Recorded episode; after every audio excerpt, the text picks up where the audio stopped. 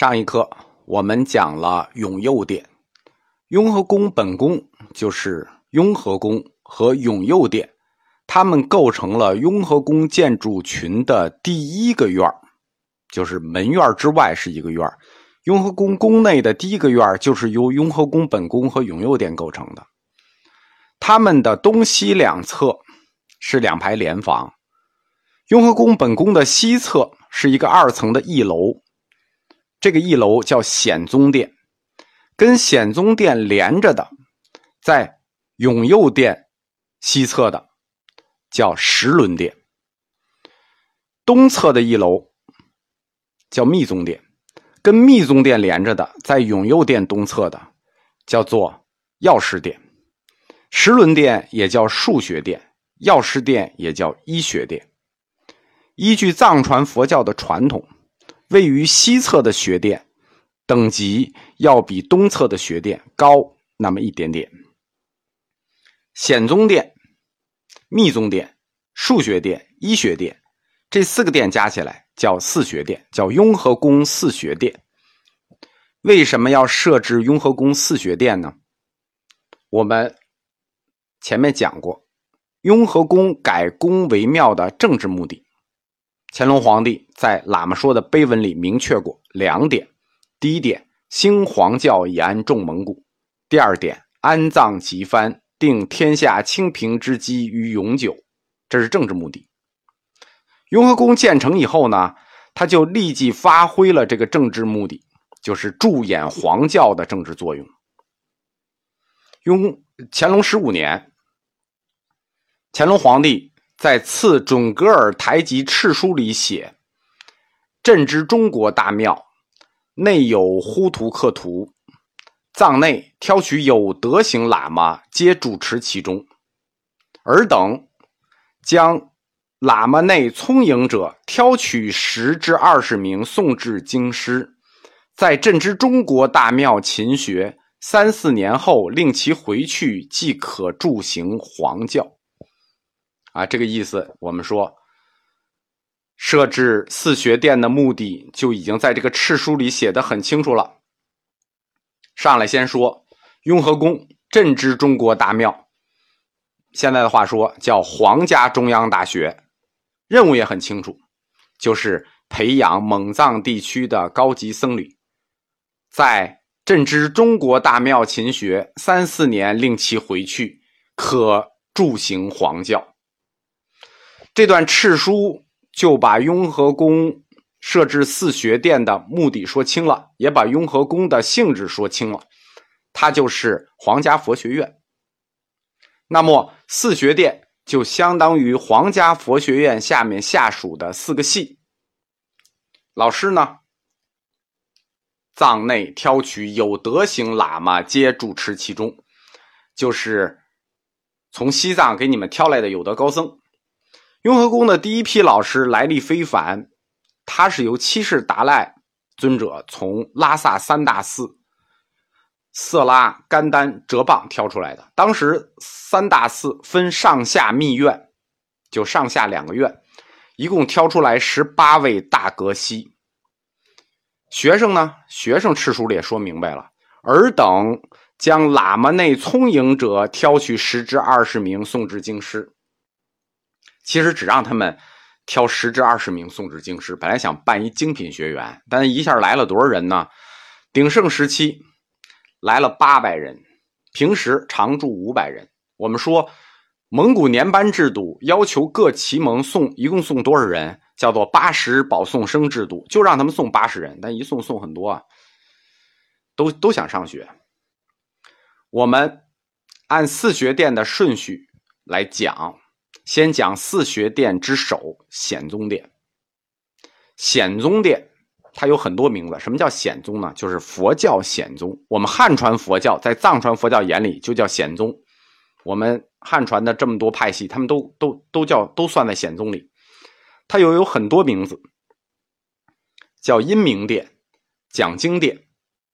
因为在显宗殿要学五部大论，这五部大论上来的第一步。叫阴明学，所以这个殿呢也叫阴明殿啊。阴明殿就是佛教逻辑学。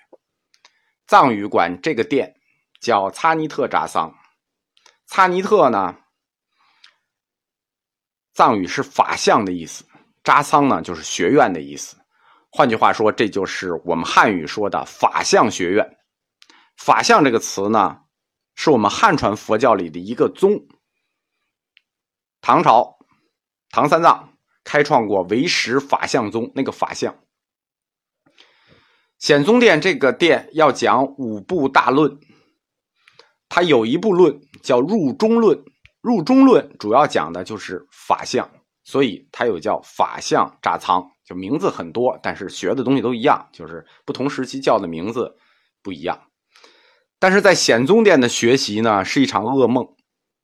我们我们先不谈这场噩梦啊，先先等一会儿再谈这场噩梦。我们先进进来看一眼这个显宗殿是什么样子。噩噩梦以后再说。进入显宗殿，迎面是九尊佛像，正中间呢是一个三格佛龛，它都是三格三格的佛龛啊。佛龛正中间是宗喀巴大师，左边绿度母，右边大白伞盖佛母。这个佛阁的左侧，实际就是南侧，是三尊造像，是中间是四臂观音，两边是绿度母。右侧也是一个佛阁，这个佛阁里是三尊空行母：狮面空行母、虎面空行母和熊面空行母。南墙长寿佛、尊胜佛母、白度母；北墙尊胜佛母、白度母。显宗殿的佛造像很多，你一看你就行，记不住你也不用记。为什么呢？因为除了宗喀巴大师之外，基本都是女神像。显宗殿的特点就是都是女神佛造像，中间白度母啊，旁边绿度母啊，两边什么大白伞盖佛母、尊胜佛母，这些所有的佛母都是观音变相。这个殿之所以女性菩萨多，跟藏传佛教的传统有原因，因为在藏传佛教中认为女性它代表智慧，就是代表跟智慧有关的是女性。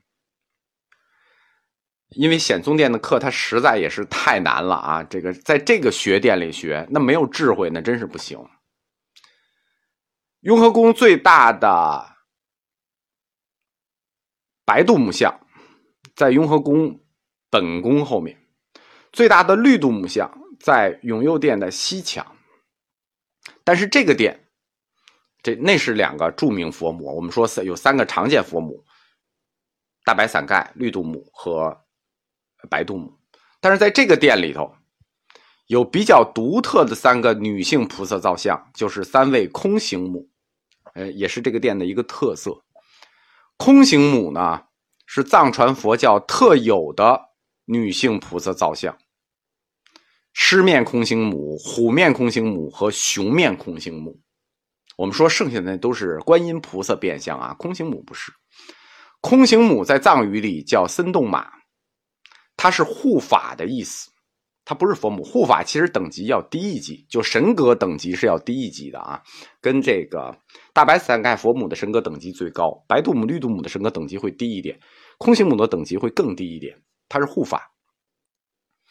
这三个空行母里，重点是狮面空行母啊。空行母其实也可以叫佛母，但我们还是就明确的叫它空行母，因为空行母比佛母的等级是要低的。狮面空行母呢？按照密教的教义，它是金刚亥母的化身。金刚亥母这个原型，它的神格比较复杂，她不是佛教本来的女神，她也来自于印度，神格很复杂。信仰金刚亥母的主要是藏传佛教中的噶举派。在藏传噶举派里头呢，狮面空行母是所有女性本尊之首。在藏传佛教的早期，像米拉日巴、马尔巴，这个我藏传史里讲过啊，就是这些祖师级的大成就者，他们的风格其实都很像噶举派啊。噶举派实际就是藏传的禅宗，他们的几个这个马尔巴、米拉日巴，他们都都有点风格上都有点像禅宗。他们均依指这个狮面空行母为本尊，因为狮面空行母它的神格很复杂，一般情况我们认为它就象征着其中的智慧部分，叫智慧神格。因此，就是在汉传佛教里，我们就给它对应一个叫文殊菩萨的化身，只是我们这么对应啊。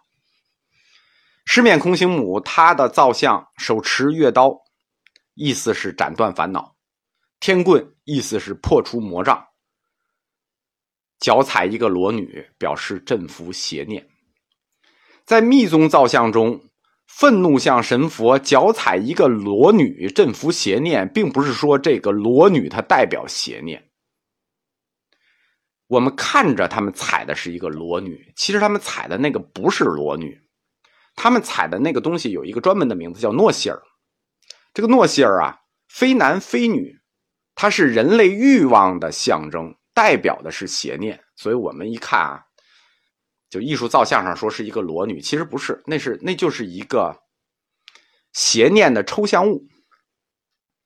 狮面空行母呢，它有固定的咒语。我们说前代大祖师都依止于它，就因为它有固定的咒语。历代大成就者都修持狮面空行母的咒语，这个咒语呢就可以免除各种灾难、兵祸、各种不祥。虎面空行母和狮面空行母，就是我们主要介绍的狮面空行母。虎面空行母和熊面空行母造像呢，它们在意义上跟狮面空行母的意义区别不大。狮面空行母是具有代表性的，它俩就是差不多这个意思，就跟所有度母一样。只是他们对应的汉传菩萨的化身不同，他们对应汉传菩萨的化身，这是我们汉传佛教就见到了他们之后引进来的概念。狮面空行母就是文殊菩萨的化身，代表智慧；虎面空行母呢是普贤菩萨的化身；熊面我们就知道，熊面就很显然，那就是观音菩萨的化身。